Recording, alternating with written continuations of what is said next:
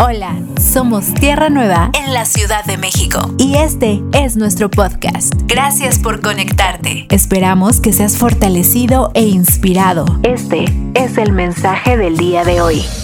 Bueno, esta tarde vamos a tocar un tema que me parece que es importante y comenzaré diciéndoles que leí una frase que me gustó mucho que dice que hay tres cosas que no vuelven.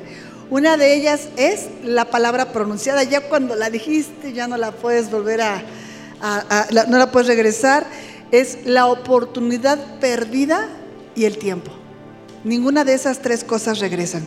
Y el título, que se lo pongo así como un poco complejo para que nos acordemos, para que no sea tan, tan fácil, este, el, título es Carpe Diem. ¿Alguien sabe qué es, qué es eso? Carpe Diem. No sé si lo estoy pronunciando bien porque es latín, pero bueno, esta es una frase de un hombre llamado Horacio, un poeta que murió eh, en el año 8 antes de Cristo. Y la frase completa en latín, si alguien habla latín y quiere corregir mi pronunciación, adelante, dice así: Carpe diem quam minimim credula postrero. O sea, aprovecha, que va a ser una palabra que vamos a estar usando todo el tiempo, aprovecha el día de hoy, confía lo menos posible en el mañana. Carpe diem es aprovecha el día de hoy, el presente.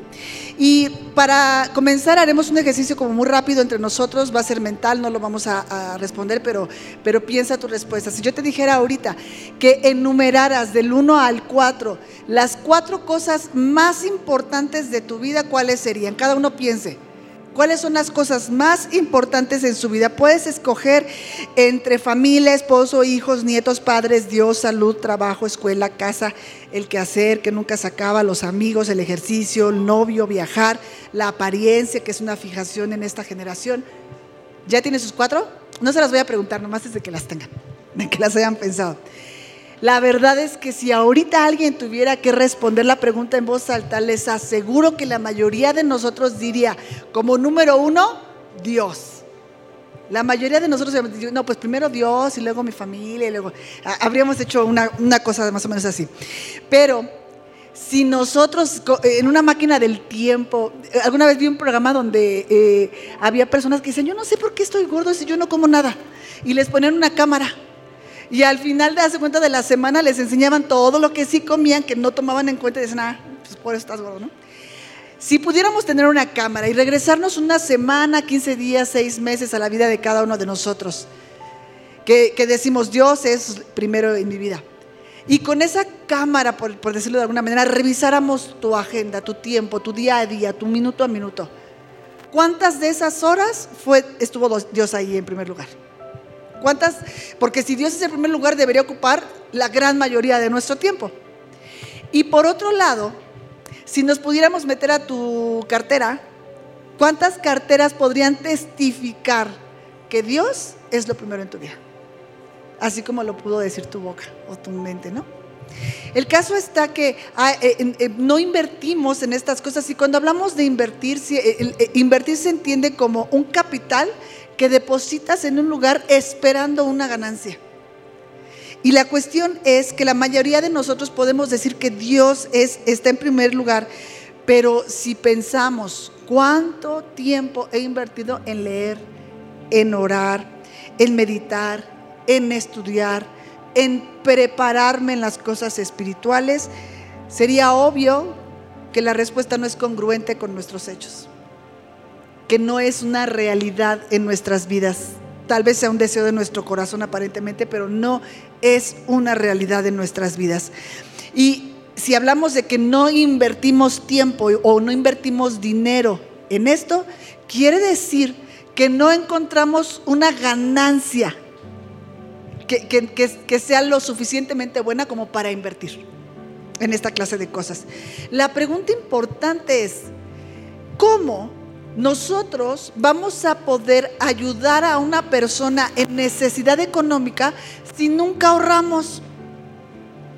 ¿Cómo nosotros vamos a poder ayudar a una persona con una necesidad emocional si nunca invertimos en conocer, en saber y en prepararnos? ¿Cómo vamos a ayudar a alguien con una necesidad espiritual si nunca encontramos que había ganancia en prepararnos? Es desafortunado pensar esto, pero como no sea la escuela, porque los padres decimos, ay, hacemos el sacrificio, pero le pagamos la escuela. Una buena escuela. Que vayan a la escuela, que estudien. Pero cuando pensamos en que nosotros tengamos que invertir desde tiempo o dinero en prepararnos en las cosas espirituales, lo consideramos un desperdicio. Y eso es algo muy triste. Como bien decía mi esposo, hace mes y medio más o menos estaba, estábamos en casa y me dijo, ¿qué crees? Hay personas, estos maestros que, él les cuenta a Abel Baristeri, su papá Juan Baristeri, el apóstol Basilio Patiño, que son personas que nosotros no conocíamos, excepto Abel, y, pero que son nuestros maestros. Y entonces eh, me dice, van a estar en San Antonio. En San Antonio, y bueno, eh, San Antonio está lejos, pero Argentina está más está dificilísimo ir a Argentina, ¿no? Y dice, y van a estar dando un, seminario. Y le digo, ¿vamos? Y dice, ¿vamos? Ay, vamos. Para nosotros era una gran ilusión poderlos oír en vivo, poderlos conocer, poderles preguntar. Para nosotros era un, gran evento. Y además el lugar no costaba, tenías que pagar, claramente tenemos que pagar el avión, nuestra estancia, todo lo que eso requería, pero no, no costaba el, el llegar a ese lugar. Salud. Decidimos ir. Eh, como ya les comenté en alguna predicación, eh, eh, está tan complejo ahí el asunto de cómo, este, de cómo llegar, es una ciudad que no conoces, que íbamos ya tarde, íbamos con nuestros hermanos. Ay, qué coraje llevábamos, ya va a estar bien, ¿no? Porque como tú los ves, lo, que tú oyes que sale de, su boca, dices, eso va a ser un estadio lleno. Aquello va a ser una cosa que como ya vamos tarde, nos va a tocar hasta arriba y ya no vamos a oír nada. Bueno, íbamos haciendo corajes. Llegamos al lugar y oh sorpresa, era un lugar más o menos como este, de, esta capacidad, pero había 40 personas.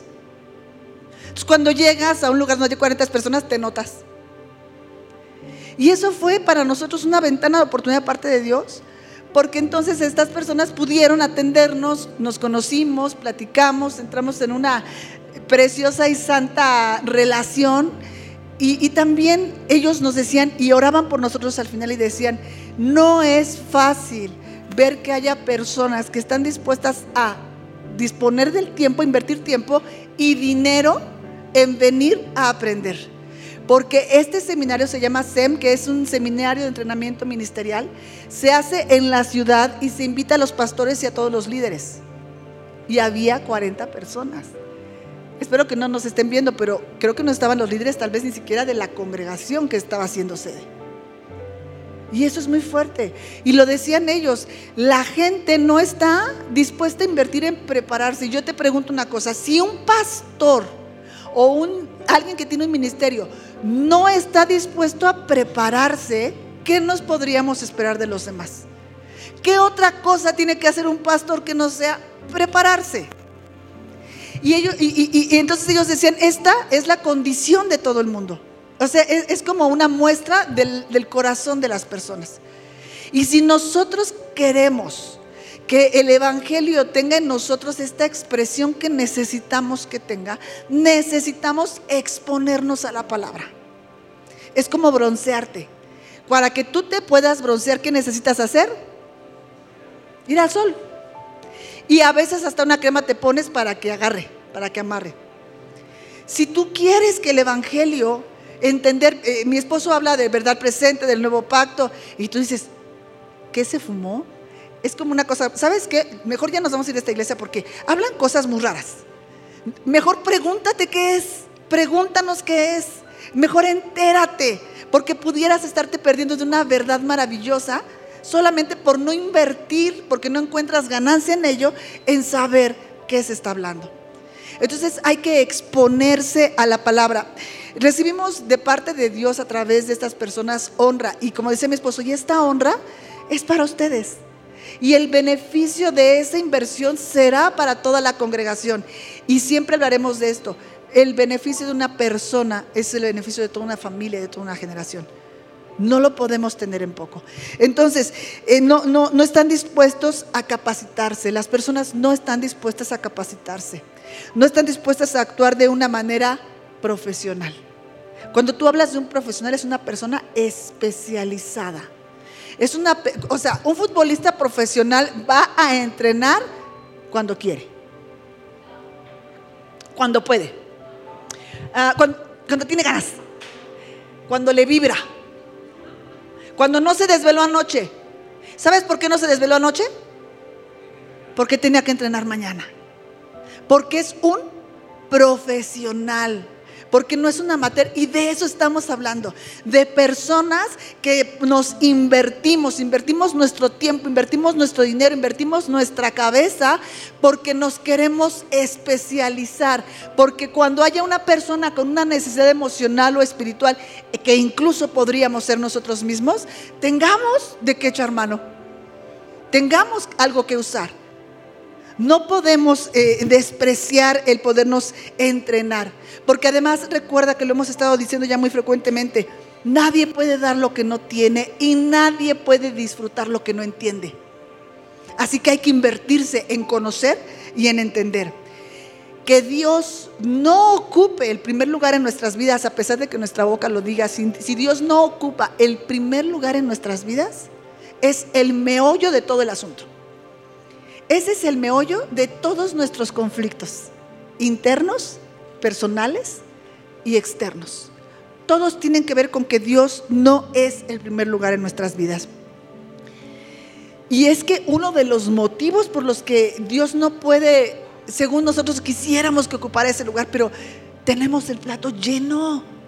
Tenemos la agenda atiborrada entre la clase de zumba, las horas de trabajo, las horas del tránsito, llevar a los hijos allá, que, que vayan al fútbol, que estudien esto, que estudien aquello. Y, bueno, la cosa está, la agenda está rebotando.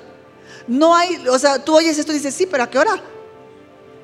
Porque tenemos invertidos los valores. Entonces tenemos lleno. La ironía, lo más triste, es que pase el tiempo y tú te des cuenta que lo que estabas perdiendo, que, lo, que aquello que, que estuvo sucediendo mientras tú corrías de una cosa a otra, es la vida. Estás perdiendo tiempo y el tiempo es vida. Hubo un estudio hablando de tiempo, que es un recurso no renovable, un estudio que dice que en un día de nuestras vidas, ahora que nosotros tenemos todo esto que es la tecnología, que yo creo que puede ser muy, muy buena, pero hay que saberse eh, mantener no absorbido por ella, ¿verdad? Entonces este estudio dice que hoy día nosotros en un solo día estamos en contacto con más información de lo que una persona en la Edad Media podía tener en toda su vida. Y eso es mucho por administrar. Es mucha información, es mucho ruido en la cabeza. Te voy a dar datos. 3.2 mil millones de usuarios hay en las redes sociales en todo el mundo y este número crece día con día. Esto representa más o menos el 42% de la población del mundo. Los millennials que nacieron entre los 80s y los 2000s, aproximadamente el 90% de ellos utiliza cotidianamente las redes sociales. Por día se suben 500 millones de historias a Instagram y Facebook cada seis segundos crea una cuenta nueva. En YouTube se miran 5 mil millones de videos al día. Una persona al día en promedio ve su teléfono 80 veces. Varias de esas mientras están en la congregación. No es por intrigar. Cada persona utiliza en promedio cuatro horas de celular al día. Prácticamente entonces las personas estamos pasando dos meses de nuestra vida en el celular. Antes, hace 20 años, las personas tenían 12 meses del año para hacer todo lo que tenían que hacer. Hoy nosotros tenemos que arreglárnoslas para tener 14 meses. ¿Dónde metes estas cuatro horas? ¿De dónde las sacas? Ahora necesitamos 14. Dos meses al año. Si son cuatro horas diarias, son dos meses los que estamos invertidos en el teléfono. Ahora tenemos que sacarle dos meses a nuestro año para hacerlo y seguir haciendo todo lo que antes hacíamos. Entonces, también este es otro problema que les decía, es mucho ruido en la cabeza. Hace 20 años lidiabas con tus rollos, a lo mejor con los de la familia cercana, los conocidos. Hoy tienes que estar lidiando con que a una mujer le regalaron una pared llena de flores el día de su cumpleaños. Y a ti no. Y eso te causa conflictos. Y que aquellas fotos y fotos que un restaurante que uno es humano. Causa conflicto. Pero más allá de eso son tantas ideas, tú ya tenías tus enojos, pero ahora tienes otros. Tantas formas de pensar, tantos eh, focos que prenden eh, eh, en tantos aspectos de la sociedad. Al final eso es algo imposible de administrar. Yo conozco personas que han renunciado a las redes sociales porque dicen, no puedo. Es mucha información para procesar. Tienes que hacer tantas cosas, tienes, tienes, que cocinar tantas cosas que están muy buenas y que además son bien fáciles. Y tienes que aprender a abrocharte la blusa que sea cómo y, hacerte el moño. O sea, es un mundo de cosas que te saturan, que te llenan de, de ideas. había una película que decía, pida el tiempo que vuelva. Pero la cuestión es que es no renovable. No importa cuánto lo pidas, no va a volver. Nunca va a regresar. Es una fantasía. La realidad común y triste es darte cuenta que todo aquello en lo que invertiste tu tiempo, que además es vida, fue un desperdicio. Eso es una tristeza. Eclesiastés 3 debería tener por título Aprende a administrar tu tiempo. No lo vamos a leer todavía, pero dice que hay un tiempo para cada cosa. Hay un tiempo para reír, uno para llorar, uno para abrazar, otro para soltar, uno para trabajar, otro para descansar. Hay un tiempo para cada cosa. Es decir, aprende a administrar tu tiempo. Eclesiastés 9:11 dice,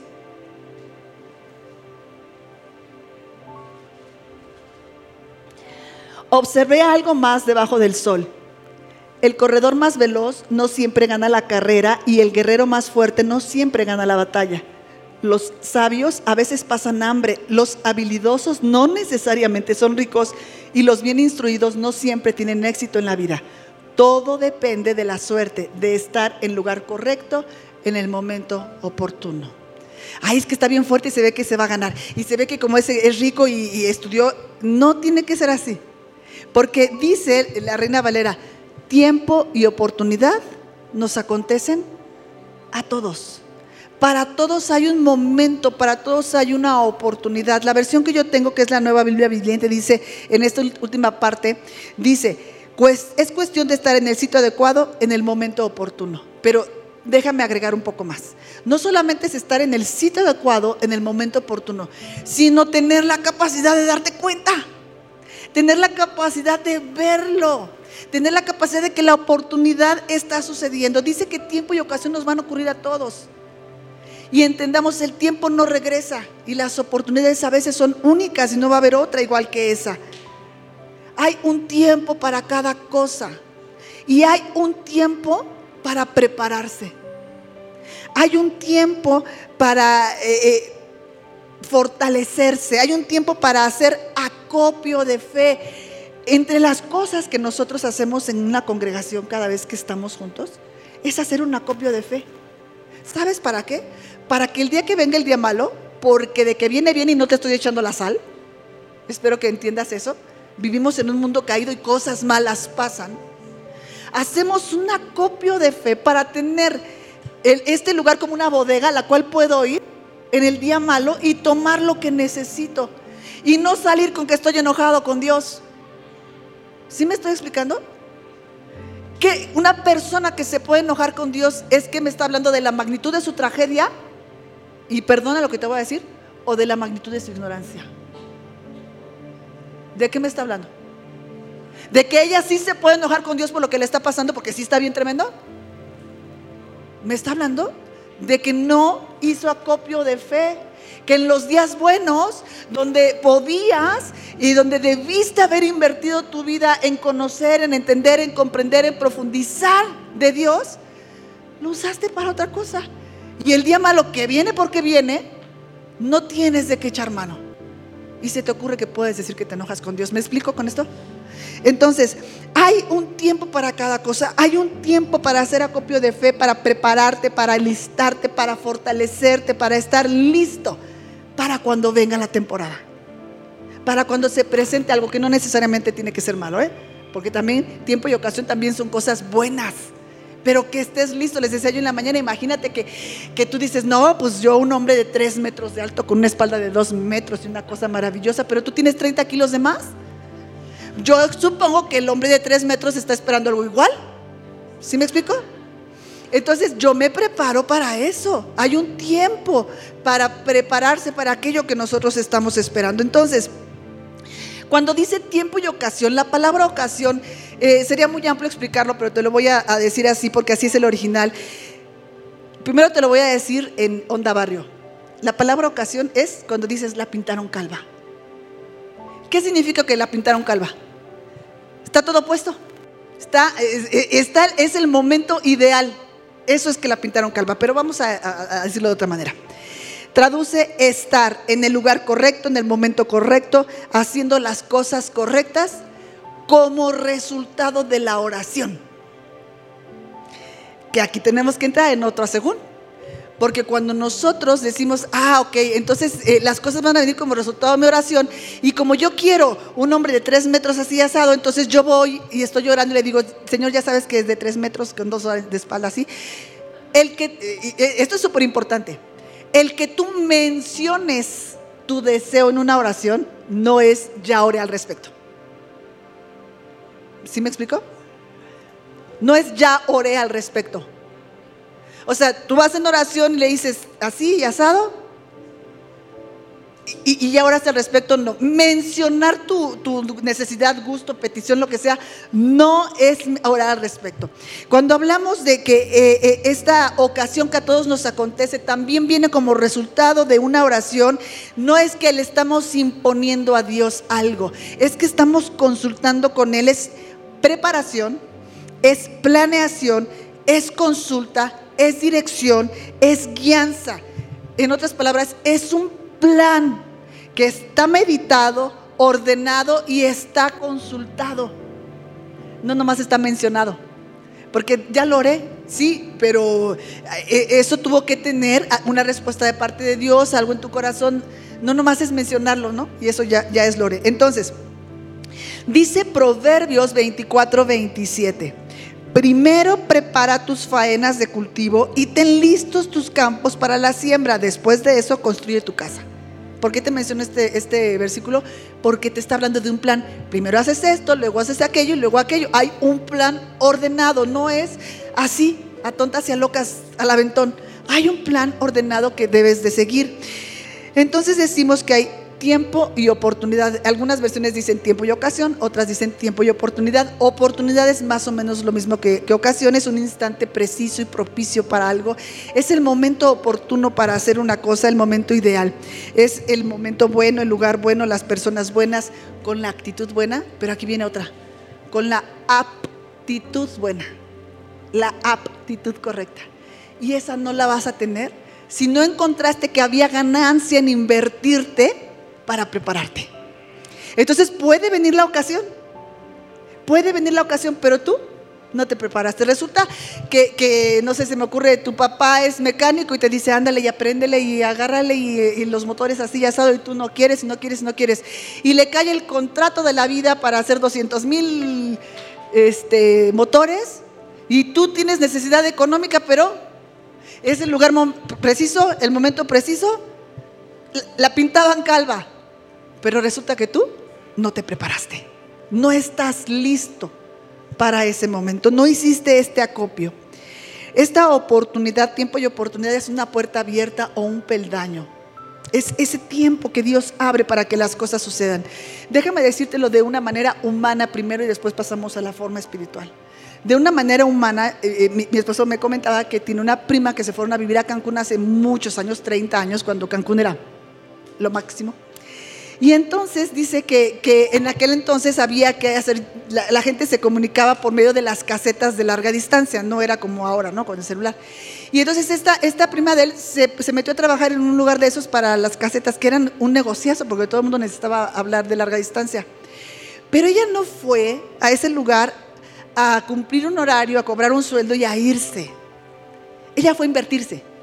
Ella se fijó, ella aprendió, ella se hizo útil, ella se quedó un poco más tal vez alguna tarde, ella eh, ayudó en otra cosa, ella suplió al que no podía. Me, me explico, se hizo presente. Llegó un momento en que la persona que era dueña de las casetas dijo, yo ya me voy, ya me regreso, no sé, ya dejo. Y le dijo, yo me quedo, quédate. Ella se quedó con las casetas telefónicas y esto también es algo importante. Con lo que, con lo que ella obtuvo, porque le fue muy bien, muy bien con esas casetas. Después ella emprendió otros negocios y lo que tú quieras ha, conservado de tal manera que hoy su familia vive muy bien. De algo que ella, de un tiempo de oportunidad que ella estaba lista. Estaba ahí, estaba, estaba preciso el lugar. También otra tía, una tía de mi esposo, vivían en Tlatelolco, es un lugar gigantesco, gigantesco, son tres unidades enormes, y empezaron, era de Banobras, eh, eso es la prehistoria, ¿verdad? pero bueno, era de Banobras, y empezaron a cambiar todas las ventanas. Esta tía dijo, ventanas, ventanas a trabajadores, albañiles, ¿y qué crees que hizo? Sacó su mesa, vendió comida a todas las personas que estaban ahí. Vio una oportunidad y la tomó. ¿Cuántas personas crees que vieron que estaban cambiando las ventanas? Son miles de personas, pero ella tomó la oportunidad. La vio. Por eso te decía que tiempo y oportunidad nos acontecen a todos, pero necesitamos estar listos, necesitamos verla. Necesitamos traerla así. Eh, me gustan mucho las historias de la televisión que son historias reales o biografías. Y pensando en esto, también vi, por ejemplo, la historia de Elizabeth Arden, que es una, una mujer que tenía sueños, tenía planes. Ella no iba a ser pobre toda su vida. En su cabeza dice, tengo que hacer algo termina mudándose a la ciudad de Nueva York, se va a la Quinta Avenida porque dice aquí es donde está lo bueno, se pone a trabajar en un lugar donde dan masajitos de, de la cara, ella sabe dar masajes pero no tiene cremas buenas y la señora dueña del lugar tiene cremas buenas pero no sabe dar masajes, se asocian, al final sabemos quién es Elizabeth Arden y no tenemos una idea de quién habrá sido esa señora. Porque hubo una oportunidad, la vio y la tomó, ella estaba lista. Hay otra historia de una mujer que es una película que se llama Joy, es el nombre de ella, y esta, esta mujer es una inventora, vive horrible, súper pobre, divorciada, un papá espantoso, todo lo que tú quieras. Pero ella es inventora y en alguna ocasión se cae un vino y ella tiene que limpiarlo y empieza a limpiarlo con el trapeador y que yo dije, ¿cómo se le ocurre? ¿A quién se le ocurre empezar a exprimir la jerga con vidrios? Se empieza a cortar. Yo dije, esta ni trapear sabe, pensé, la verdad pero estaba toda cortada y ahí se abre su, tiempo, ahí se abre la ventana. Y ella es la que inventa aquel trapeador que, no tienes que tocar con las manos, que, se exprime con el puro palo y que creo que se lo quitas y lo echas a la lavadora y se lava. Yo nunca lo tuve, pero bueno, ella, ella lo inventa ahí.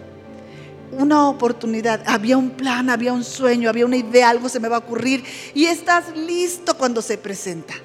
De eso estamos hablando. Entonces, Está bien, estas oportunidades humanas está bien, porque además vienen de parte de Dios, claro, pero déjame decirte esto ahorita que estamos en confianza. Debe haber alguna vez, alguna generación cuya oración, espera y sueño sea el propósito de Dios. Que eso sea, yo estoy aquí esperando que esta oportunidad se abra para el propósito de Dios. Y además eso nos conviene porque cuando quitamos el yo, y lo ponemos a Él, también quitamos la frustración. Es que yo quería, es que yo esperaba, por eso nos enojamos, porque nosotros ya habíamos orado y ya habíamos dicho. Cuando nosotros nos quitamos y lo dejamos a Él ocupar el lugar que le corresponde, estamos en la posibilidad de no vivir frustrados. Esa es la realización, esa es la plenitud que cuesta trabajo comprender. Leí una frase que me gustó mucho y que dice que nuestros corazones sean un lugar donde los sueños de Dios florezcan. Tu corazón es un lugar bueno para los sueños de Dios. Es un lugar confiable. Vas a saber guardar los sueños de Dios. Y cuando te digo guardar, no digo enterrar. Vas a estar esperando la manera en que Dios se va a presentar en tu vida. En algún momento va a haber un rompimiento para que eso se pueda dar porque Dios lo puso en tu corazón. Porque si hablamos de sueños, también podríamos hacer ese examen, ¿verdad? En el corazón de cada quien. Dime tus sueños y hablaríamos de nuestros sueños. Ay, pues yo he soñado en inventar algo, yo he soñado en que tampoco voy a ser pobre toda la vida. Eso está, no, no es que esté mal, pero ¿cuántos tienen como un sueño los sueños de Dios? Que sea algo importante, relevante, más allá de nosotros mismos. Dice Proverbios 19, 21, puedes hacer todos los planes que quieras, pero el propósito del Señor prevalecerá. Así que es claro, si tú te alineas, si todo se alinea a sus sueños, si todo se alinea a su propósito, adiós frustración. Adiós el me enojé con Dios. Esto opera para ti, Señor, esto opera para tu reino, eso hace avanzar el Evangelio, eso te produce gloria, eso está bien.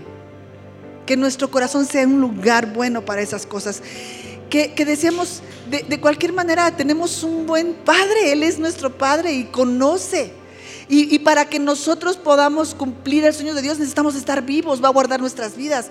Para que nosotros podamos cumplir eh, eh, eh, los propósitos, las asignaciones de Dios, pues también necesitamos ser saludables. Hay una parte que nos toca a nosotros, ¿verdad? en cuanto a cuidar nuestra salud. Pero lo que trato de decirte con esto es que para que los propósitos de Dios, para que las ocasiones, las oportunidades, las puertas se abran, Dios no necesita pedirle permiso a nadie. Dios, como decía ahí, ni el, que corre más rápido, ni el más chico, Dios no necesita nada de eso. A Él le place abrirte una puerta y la abre. Contra todo pronóstico, Él la abre. Cuando no la estás esperando, Él la abre. Cuando ya había renunciado, Él la puede abrir. No necesita que las estrellas se alineen. Él es el hacedor, Él es Dios. Él puede abrir una puerta cuando Él quiera. Nosotros tenemos que estar listos para verla y para tomarla. Pero es la parte que yo te decía, que es cierto. Si todas las puertas que yo estoy esperando que se abran tienen que ver conmigo, está bien, vas a estar listo y la vas a agarrar, está bien. Pero de pronto, de pronto, debería haber en nosotros el querer cazar la oportunidad, la puerta de su voluntad. Que nuestra vida estuviera pendiente, cazando la oportunidad de hacer su voluntad. No solamente de cuando se abra la puerta para, para que yo pueda hacer lo que tanto he soñado. Que Él haga a través de mí lo que tanto ha soñado. Efesios 5, 15 al 17 dice así. Mirad pues con diligencia como andéis, no como necios, sino como sabios, aprovechando otra vez la palabra aprovechando, viene el tiempo porque los días son malos. Por tanto, no seáis insensatos, sino entendidos de cuál sea la voluntad del Señor. Decíamos que el tiempo es vida. Lo que no se invirtió en tiempo y forma en algo productivo, para que produzca ganancia, no regresa. El tiempo es no renovable. Así que tenemos que estar más pendientes de lo que hacemos con eso. Si por ejemplo hoy haces lo que tenías que hacer ayer, puedes. Pero resulta que si hoy haces lo que tenías que hacer ayer, hoy no puedes edificar sobre eso. Pero si ayer hiciste lo que tenías que hacer, lo que hoy te toca es edificar. Hoy te toca ya es por encima de eso. Eso es avance. No, eh, eh, ahorita también pienso en, todos los jóvenes que están empezando y que están empezando a, tener sueldos y que a lo mejor no tienen tantos compromisos económicos. Ese es un momento que tienes que aprovechar. Tienes que aprovecharlo para ahorrar, tienes que aprovecharlo para invertir, tienes que aprovecharlo porque este es un momento en el que tú, como, como decíamos de la chica del teléfono, porque tú de ahí puedes por mucho tiempo hacer las cosas bien. No puedes solamente gastar y gastar y gastar sin pensar, sin tener un plan, sin meditar, sin estar esperando alcanzar algo. Tenemos que ser más hábiles con lo que hacemos. Si hoy haces lo que toca hacer en este sentido, mañana vas a edificar sobre eso. Pero si hasta mañana eliges hacer lo correcto, entonces será más adelante que empieces a edificar. Cuando dice aquí la palabra insensato, precisamente se refiere a lo que estábamos diciendo, es actuar sin un plan, sin una meta, sin medir, sin medirle el agua a los tamales, eso es ser insensato. Y por otro lado, ser necio es actuar como si no hubiera Dios. Por mis polainas, porque yo quiero, porque ya lo pensé, porque, porque ese, eso es lo que yo quiero. Eso es el necio. Y en ocasiones, solo en ocasiones, nuestra manera de administrar nuestro tiempo nos hace lucir muy insensatos y a veces también muy necios. Dice primera carta a Corintios 9, 26 al 27 en la nueva Biblia viviente. Es hermoso como lo dice. Yo corro teniendo una meta. No es como a la, aventura, no, no es para donde sea. No, yo estoy corriendo una carrera, pero yo tengo una meta. Y después dice, yo peleo para ganar. ¿No te encanta? No, no, no, no nomás estoy aquí porque sí. Yo tengo un propósito y es ganar. No como quien da golpes al viento, más bien como atleta. Un atleta es un profesional. No es, no es un improvisado que se metió a una carrera, es alguien que se preparó para una carrera. Someto mi cuerpo y lo trato con rigor. No sea que después de haber predicado a otros yo mismo no esté en buenas condiciones y me eliminen. Dice, tengo un plan, me someto rigurosamente a él porque tengo una meta. Tal vez si pudiéramos, tuviéramos el tiempo de haber, no, no me hables de tus metas personales porque están bien y no tiene, o sea, no es que estén mal, pero hablemos de metas espirituales, hablemos de metas eh, eh, eh, en nuestra vida cristiana. A lo mejor no tendríamos, a lo mejor no, no, habría nada que decir. Porque mi meta es que mis hijos estudien y que, que sean bien felices y mi meta es comprarme una casa, un coche, que no está mal. Pero cuando decimos que Dios es el primer lugar o cuando entendemos que debería hacerlo, porque de ahí surgen todos nuestros problemas, dice Pablo, yo voy corriendo la carrera. Vamos a, entenderlo así, estamos aquí sentados porque estamos corriendo una carrera. El punto es, ¿para dónde vamos? ¿Hay una meta? ¿Hay un lugar que digas, llegamos? Porque quiero ganar es que estoy aquí. O, me explico, porque eso pierde interés. Cuando no hay una meta, se pierde el interés. Podría ser, y solamente por decir algunas, pero me encantaría que cada quien tuviera una en su cabeza. La meta es que mi vida lo exprese. La meta es que este matrimonio sí o sí le produzca honra. Y si Dios es lo primero cada vez que le voy a contestar al marido, ¿qué hago? Mm, me muerdo la lengua. Y cada vez que vamos a discutir delante de los hijos, mm, ¿por qué? Porque Dios es primero porque hay una meta. ¿La tenemos? Por decirte algo, si yo quiero cantar, ¿qué tengo que hacer? Prepararme, ¿verdad?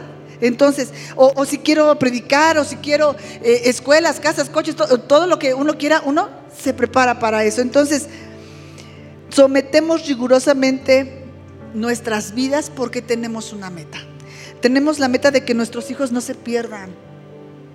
Esto es generacional tenemos la meta de que Cristo aumente en nosotros, de que el reino de los cielos avance.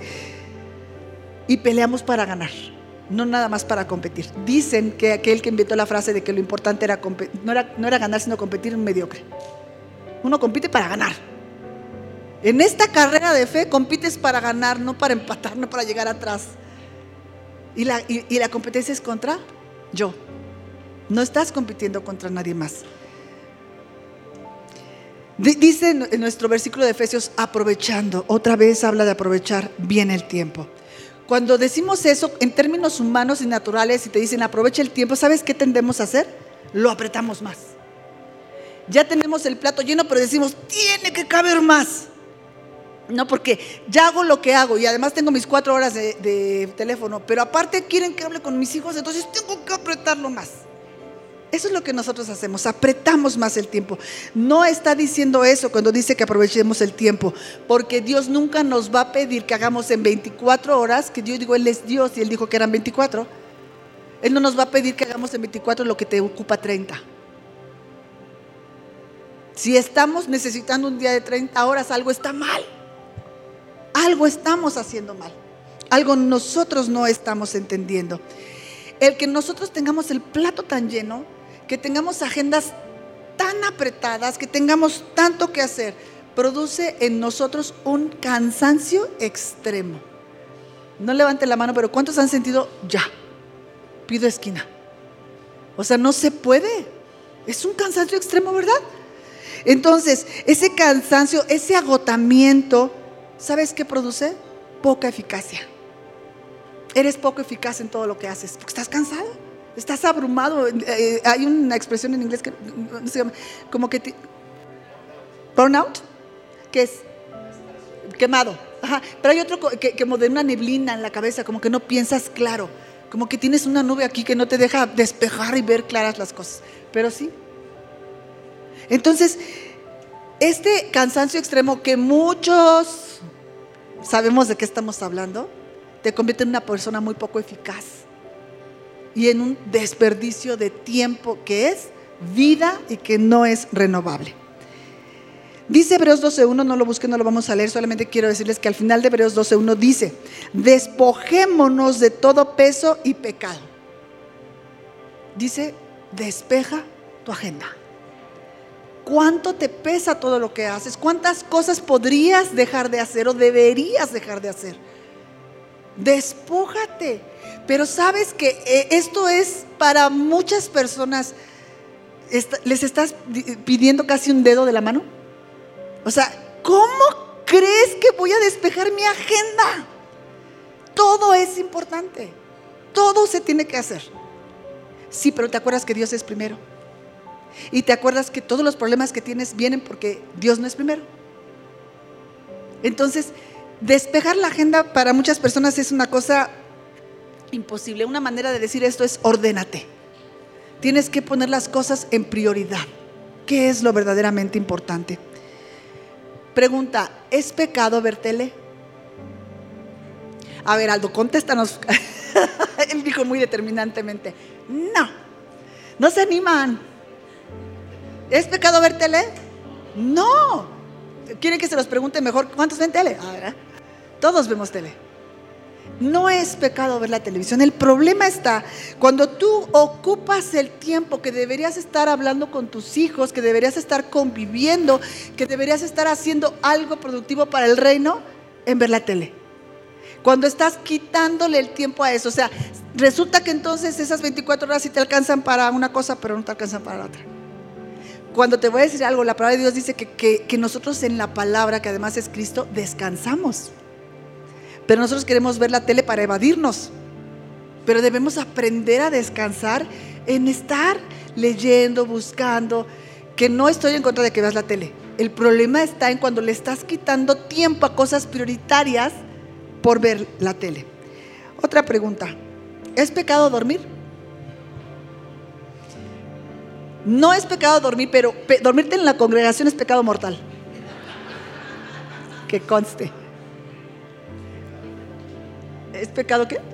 No es pecado a la hora de dormir, pero en la congregación sí es pecado mortal. Búsquenlo en su Biblia.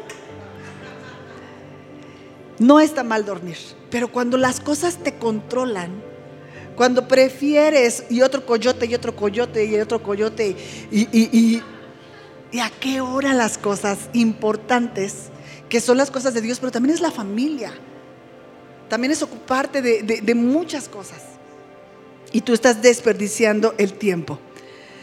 Otra vez la palabra aprovechar que se está usando aquí en Efesios. El original es hexagorazo. ¿Qué significa? Que compres algo del mundo y lo liberes. Es como comprar un esclavo y liberarlo. Hexagorazo es redimir. Y te dice, aprovechando bien tu tiempo, ¿qué te está diciendo? Tienes que redimir tu tiempo porque el tiempo está en el dominio de las tinieblas y tienes que redimirlo, tienes que rescatarlo. Esas jornadas de trabajo tan absurdas muchas veces. Yo sé que, muchos no lo hacen por placer, para muchos esto es porque tiene que ser, pero nosotros, bueno, hace mil años que yo trabajaba en algún lugar, había un señor, veto a saber si será la historia, pero es lo que uno pensaba, ¿verdad? Este señor, llegabas a las 7 y ya estaba y le querías llegar, ganar a las seis y media, ya estaba. Y te ibas a las diez, ahí sí nunca me fui a ahora, Y ahí estaba. Y sábados, domingos, días festivos, y decíamos, a este no lo quieren en su casa. Ajá. Hay que redimir el tiempo. ¿Sabes por qué probablemente en este caso, eh, no, no digo de nadie más, trabajaba tanto suponiendo que fuera cierto lo que nosotros decíamos? Porque después de tanto ya tu casa son extraños. Ya no estás cómodo, ya no estás a gusto. Te digo otra cosa, ya se acostumbraron a estar sin ti. Que ya cuando estás dicen, porque ya tienen su rutina. Entonces, exagorazo quiere decir que compres tu tiempo de este mundo, que lo liberes, que lo redimas. Está perfecto que quieras tener un coche nuevo, está maravilloso que quieras tener una casa nueva, es fabuloso. Pero si eso te va a atar a una deuda que te va a hacer trabajar de noche y de día como melodía y no vas a poder estar en tu casa, tal vez no valga la pena en el momento en que estás. Si eres un hombre solo, una mujer sola que está en el momento de producir y que, ¿no? Pero si tú tienes unos chiquillos ahí, hay cosas que hay que priorizar, hay cosas que son más importantes, hay cosas que son primero. Entonces Pablo dice, el tiempo está esclavizado a las tinieblas y tienes que sacarlo de ahí.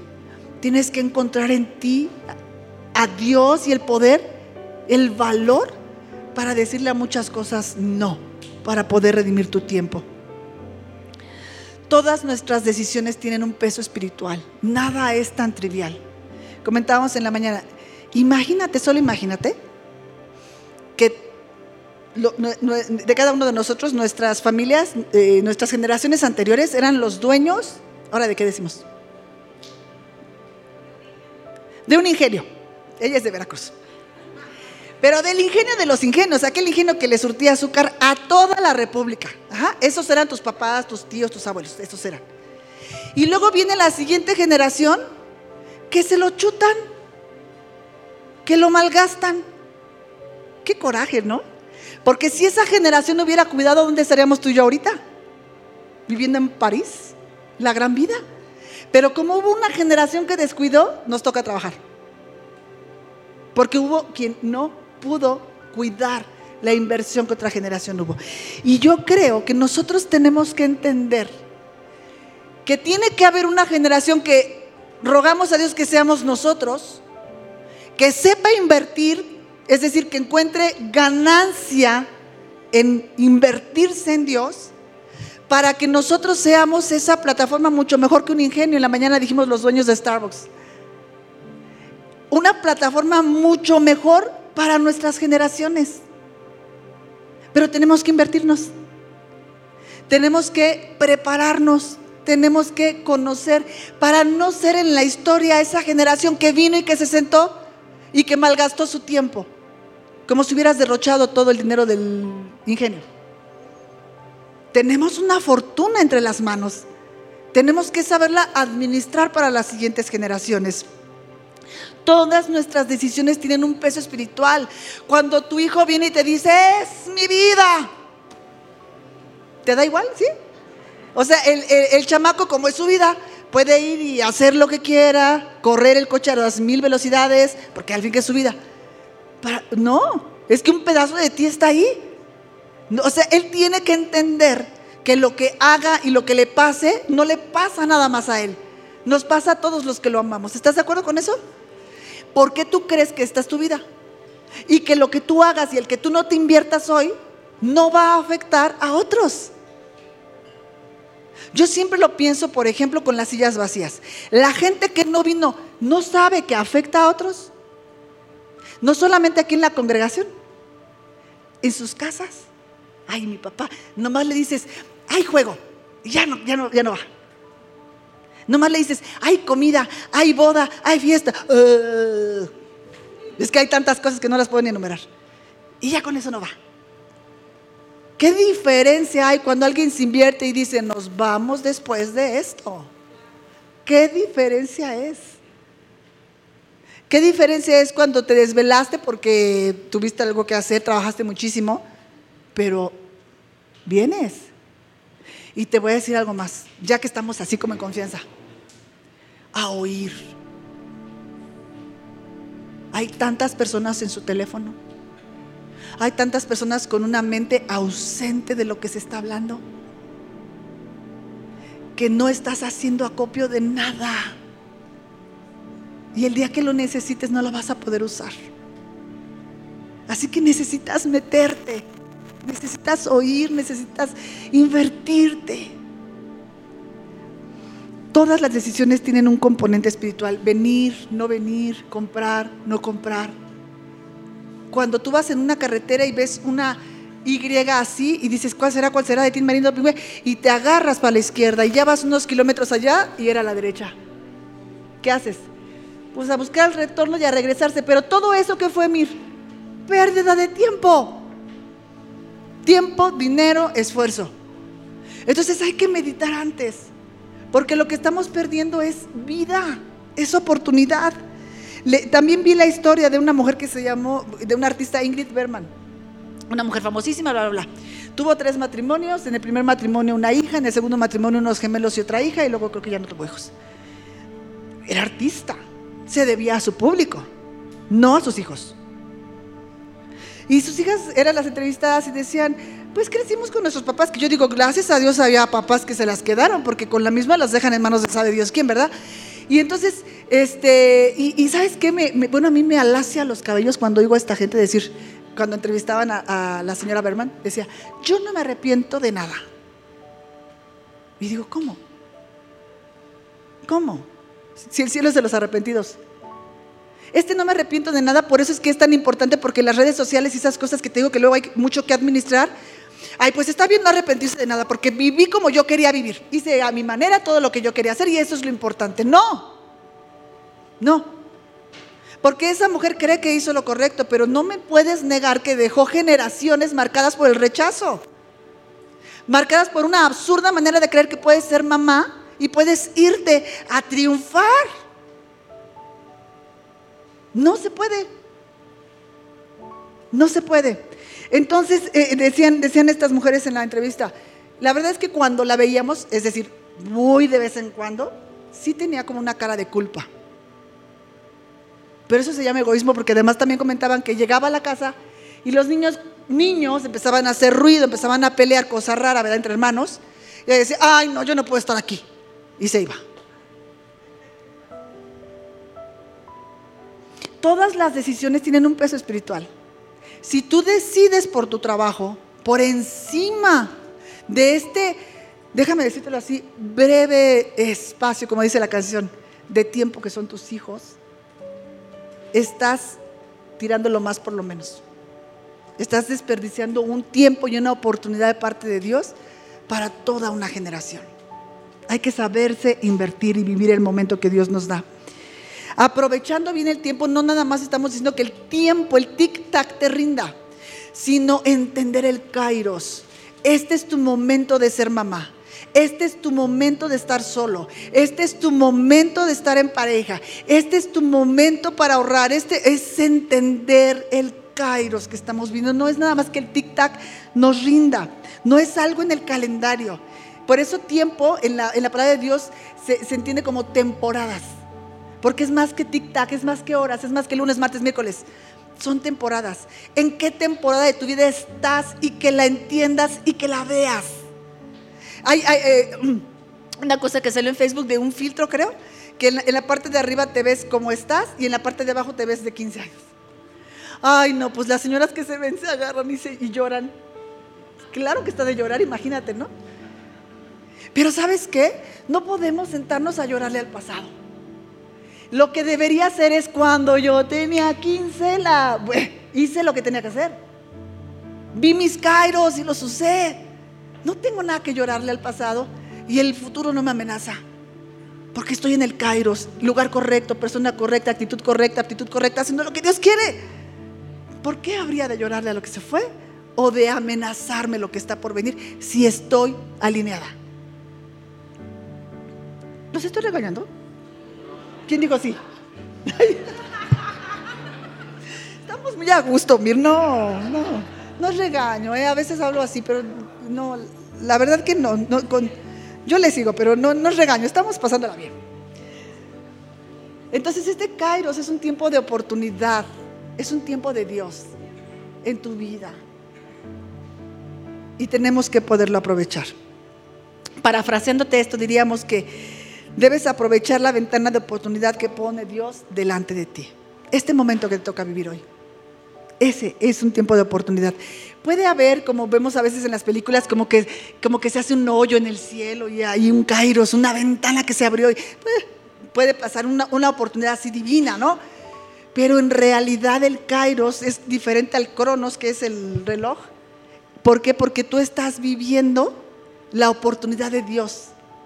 Estás viviendo lo que Dios planeó para ti, mucho más allá del tic-tac. Esa es la ventana de oportunidad. Decíamos mi esposo y yo hace no mucho tiempo, no nos estamos haciendo más jóvenes, nadie.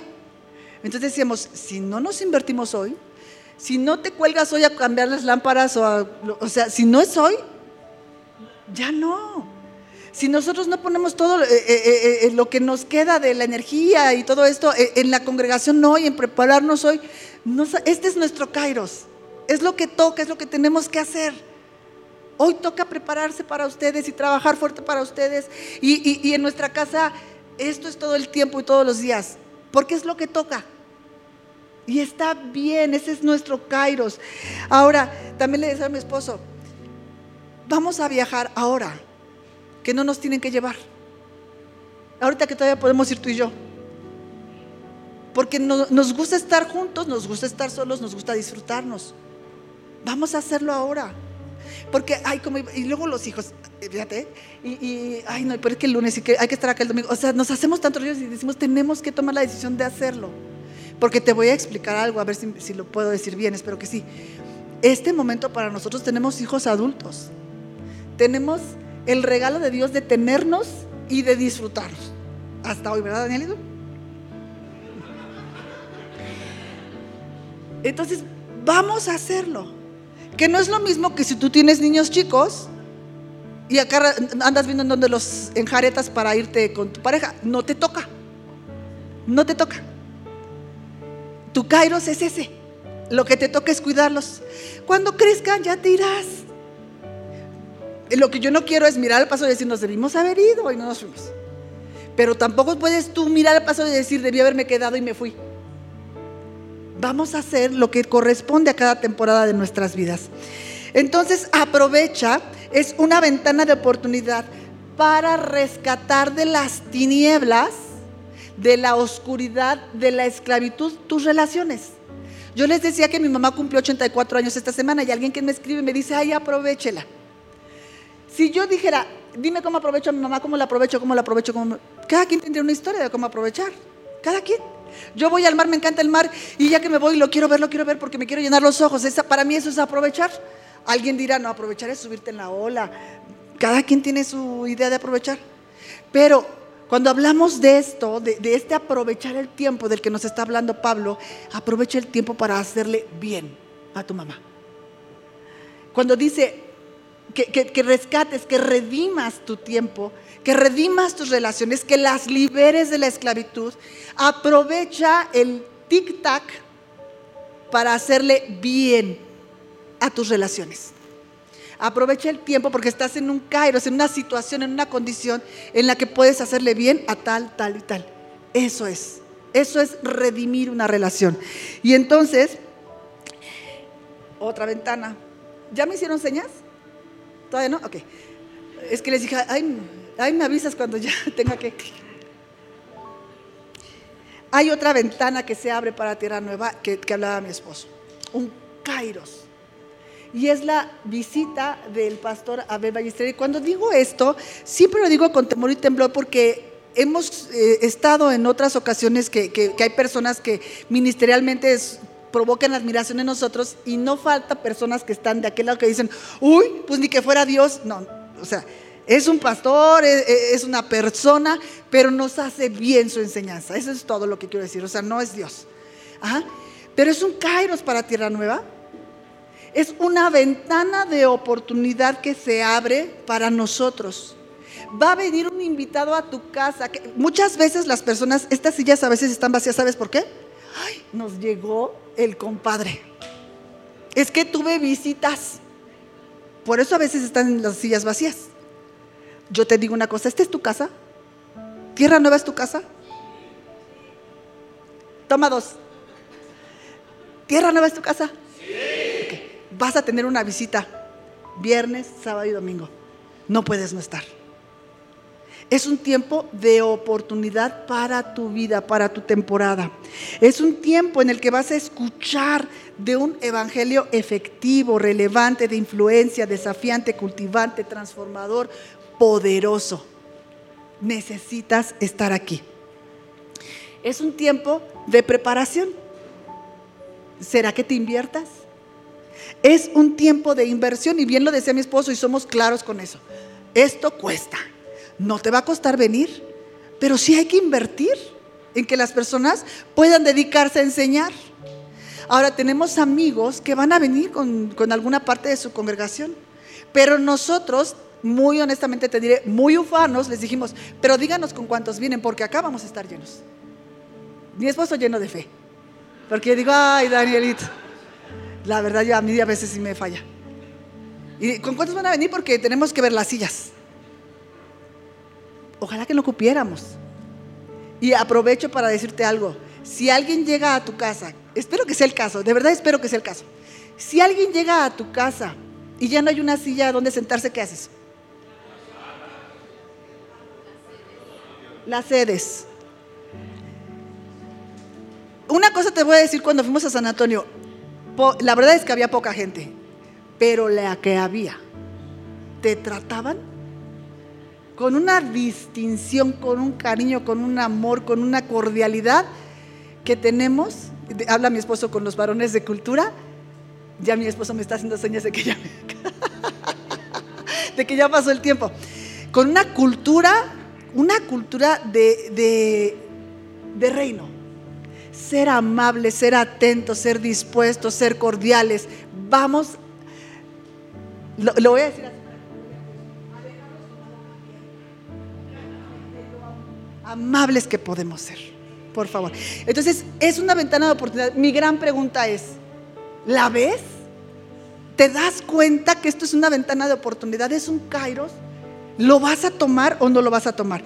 Dice Napoleón Bonaparte o dijo, en una batalla hay 10 o 15 minutos que representan el momento. Si tú tomas en ese momento el control de la batalla, ganas. Si pierdes esos minutos, pierdes la batalla. Tómalo. Tómalo, porque acuérdate que nosotros corremos para ganar. Estuvieron el sábado antepasado los varones aquí en un desayuno. A toda la congregación les mandamos la, la enseñanza que espero que todos la hayan escuchado porque fue muy buena y muy importante. Y el pastor Alex Polo decía que tenemos hijos biológicos, por la gracia de Dios, muchos de nosotros tenemos hijos biológicos, pero que ahora toca que nosotros hagamos que esos hijos biológicos nos nazcan espiritualmente. Tenemos que verlos nacer espiritualmente. Tenemos que cultivarlos, tenemos que cuidarlos. Y yo relacionaba esto porque también hace ocho días había un video que pasaron de los niños, ¿se acuerdan? Niños chiquitos de 8 años, algo así, más o menos. No te alcanzo a contar cuántos de ellos, ustedes que vieron el video, decían, mi papá es mi héroe. ¡Qué lindo! Yo le preguntaría a ese niño de, 8 años a los 18, ¿quién es su héroe? Yo te aseguro que no, no muchos dirían mi papá. ¿Y a los 40? Y esto no ocurre porque el niño ya no quiera. Esto ocurre porque los padres no encontramos que eso hay que invertirse. No nos invertimos en eso, no encontramos, acuérdate, cuando decimos que en algo no invertimos es que en ello no encontramos ganancia. Los padres no encontramos ganancia en invertirnos, en seguir siendo los héroes de nuestros hijos, y no te estoy hablando de chamaquearlos. Porque a un niño chiquito te lo chamaqueas, porque nomás con tu pura estatura te mira y tú ya eres grande. Tú ya eres un héroe, tú lo puedes todo para Él. No, no hablo de este sorprender a los niños. Hablo de un carácter probado, aprobado, firme, congruente, que haga que tú sigas siendo el héroe de tus hijos. No porque eres Superman, no porque puedes cargarlo todo. Ustedes no lo van a pasar a creer, pero se los voy a contar. Ahora que mi esposo ha tenido tres accidentes seguidos, que llega con el pie así, con... De verdad, a nosotros como familia nos ha costado mucho, ay voy a llorar.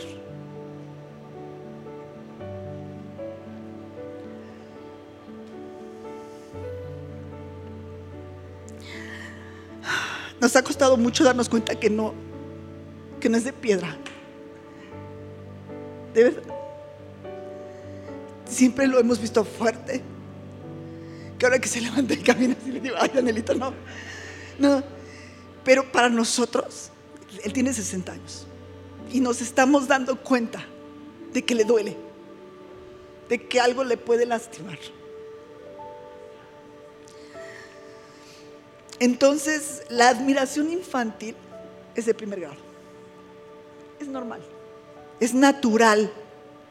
Esa se da porque se da. Les contaba también en la mañana que mi hijo compartía mucho con su hijo, con su tío David, el hermano de mi esposo.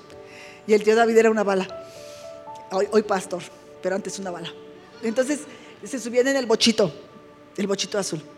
Y entonces David le decía, mira Dani, mira Dani, este vuela, ¿eh? Ahorita vamos a despegar. Y hacía ruidos. Y le decía, mira, mira, ya vamos levantando, ya, ya se despegó del piso.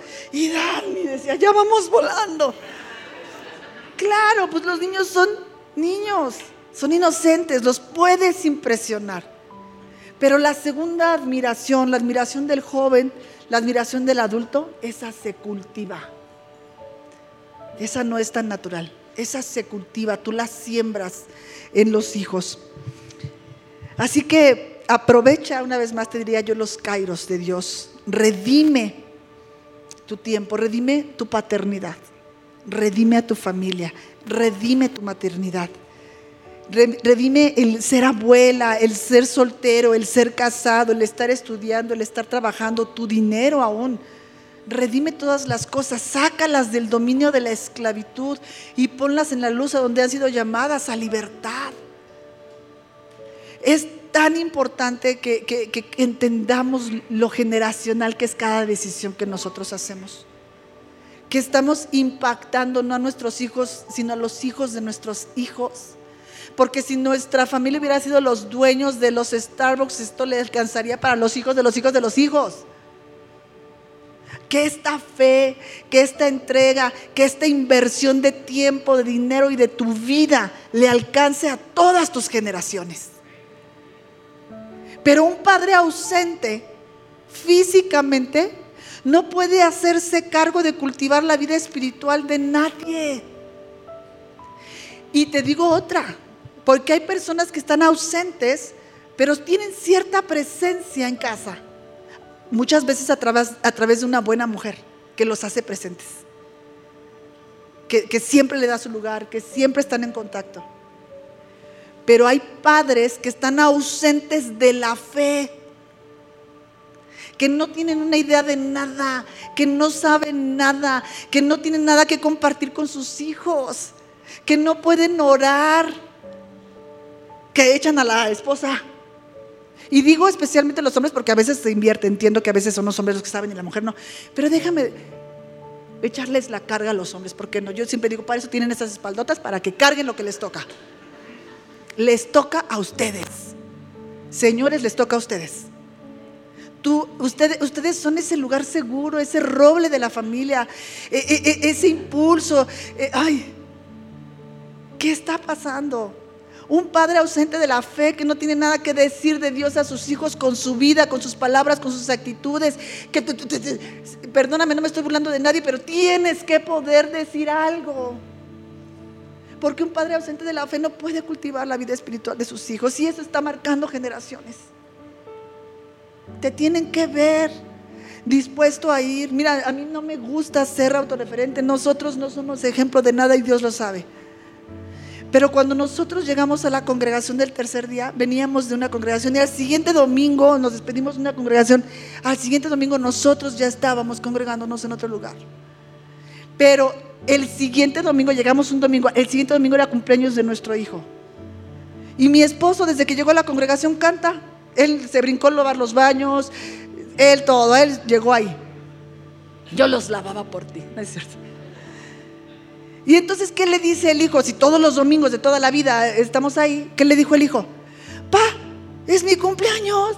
Y tú no tienes ministerio, no tienes... Y Daniel le dijo, ustedes si quieren quédense, arréglense, pero yo de que voy, voy. Y eso te marca. Hay cosas que son primero. Pero si por quítame estas pajas no vamos. Y cuando te digo ir, no es una presencia aquí es alguien que sabe que hay algo por oír, algo por aprender, algo por interiorizar, algo por heredar a tus generaciones. Emanuel, si quieren. Entonces, tu presencia, hablo hombres y mujeres, pero siempre digo especialmente a los señores, por favor. Tu presencia, la manera en que hablas a tus hijos, a tu esposa, en la que guías, abrazas o en la que no lo haces, hace toda la diferencia en una generación. Así que no es poca cosa. No te menosprecies. No es poco importante. Por eso es que teníamos tanto gozo y tanta gratitud con Dios cuando vimos este lugar lleno de varones el día del desayuno. Porque los hombres tienen de parte de Dios delegado una enorme responsabilidad. Que también oramos que haya una generación y que sea esta, que la agarre, que la tome y que se haga responsable. Te voy a decir, necesitas ordenarte, necesitas gobernarte o como diríamos las mamás, recoge tu tiradero. Comenzamos diciendo, Dios es lo primero, pero ya vimos como que ciertamente tal vez no, no siempre, no en todo. Recoger tu tiradero es entender que vivir de acuerdo a los valores del mundo es contrario a vivir de acuerdo a los valores de Dios. Y tienes que escoger. No se pueden los dos. No se puede lo mejor de los dos mundos. Recoge tu tiradero porque vivir de esta manera es un desperdicio de tiempo. Recoge tu tiradero porque si tú piensas y eres muy honesto contigo, más allá de lo que hayas dicho cuando te dije que hicieras tus cuatro prioridades, si tú hicieras una revisión en tu última semana, 15 días, 6 meses de tu vida, te darías cuenta que probablemente el orden de tus prioridades es yo. Después de yo es trabajo. Después de trabajo es relaciones. Y después de relaciones es Dios. Y cuando se vive de esa manera, se tienen conflictos internos que no se resuelven porque para resolverlos se necesita Dios gobernando. Entonces tienes miedos, entonces tienes celos, entonces tienes envidias, entonces tienes desánimos, entonces tienes depresiones, tristezas y cuantas cosas. ¿Por qué? Porque no recoges tu tiradero y ordenas las cosas como Dios las quiere. Y cuando no recoges ese tiradero interno, se refleja en el tiradero externo. Pleitos aquí, pleitos acá, pleitos allá, pleitos con todo el mundo en el trabajo, pleitos con los hijos, con los vecinos, con los tíos, con la hermana, con la mamá, con la familia, porque no recogiste el tiradero interno. Se refleja en el desastre externo. Así que, ¿cómo recogemos el tiradero? Mateo 22, 37, volviendo al punto de decir Dios es primero. Tal vez así en vez de primero Dios, que también es cierto, diríamos Dios es primero, Dios es primero, Dios es primero. Amarás al Señor tu Dios con todo tu corazón, con toda tu alma y con toda tu mente. Déjame añadirle que cerca la palabra no, pero el espíritu de la palabra es ese. Con todo tu tiempo, todo el tiempo. No los domingos, no cuando puedas, no cuando sientas, no cuando te vibre, no cuando las cosas sean favorables, no cuando no estás enfermo, no cuando tienes dinero, no cuando te cayó bien la pastora, no cuando no te desvelaste anoche, no cuando no te llegaron visitas. Amarás al Señor tu Dios con todo tu corazón, con toda tu alma, con toda tu mente, con todas tus fuerzas, con todo tu tiempo, siempre. Eso es recoger tu tiradero. Eso es ver cómo Dios te va guiando a abrir los ojos a su kairos a esa ventana de oportunidad que a todos nos acontece, pero que no todos vemos. Redime tu tiempo, redime tus relaciones, planéate, ora, ten una meta, prepárate con anticipación para cuando la ventana del favor de Dios se abra sobre ti y la puedas tomar, la puedas distinguir. Como último te diré que hay una historia de una niña que quiere jugar con su papá y llega y, el papá va llegando de trabajar y ve su sillón y la niña, jugamos. Y el papá ve el sillón y dice, mm, ilumina esto y ahorita que acabes jugamos. Ya, quiere ir a sentarse. Y la niña, como un bólido, ilumina y ya. Y le dice, bueno, ahora este, acomoda esos cuadritos ahí y ahorita que acabes jugamos. Ya. Entonces ve el periódico y tiene un, un mapamundi el periódico. Entonces el Señor lo que hace es que rompe el periódico y le dice, arma el rompecabezas cuando lo arme el mundo. Cuando lo armes, jugamos y de pronto regresa ya. ¿Cómo ya? Y dice, sí, es que en la parte de atrás tiene la cara de un Señor. Y si tú ordenas al hombre, el mundo se ordena también. si ordenas al hombre, el mundo se ordena también. Así que Dios es primero. Carpe diem. Aprovecha cada día cazando la oportunidad de Dios, viviendo para Él. Vamos a ponernos de pie, por favor.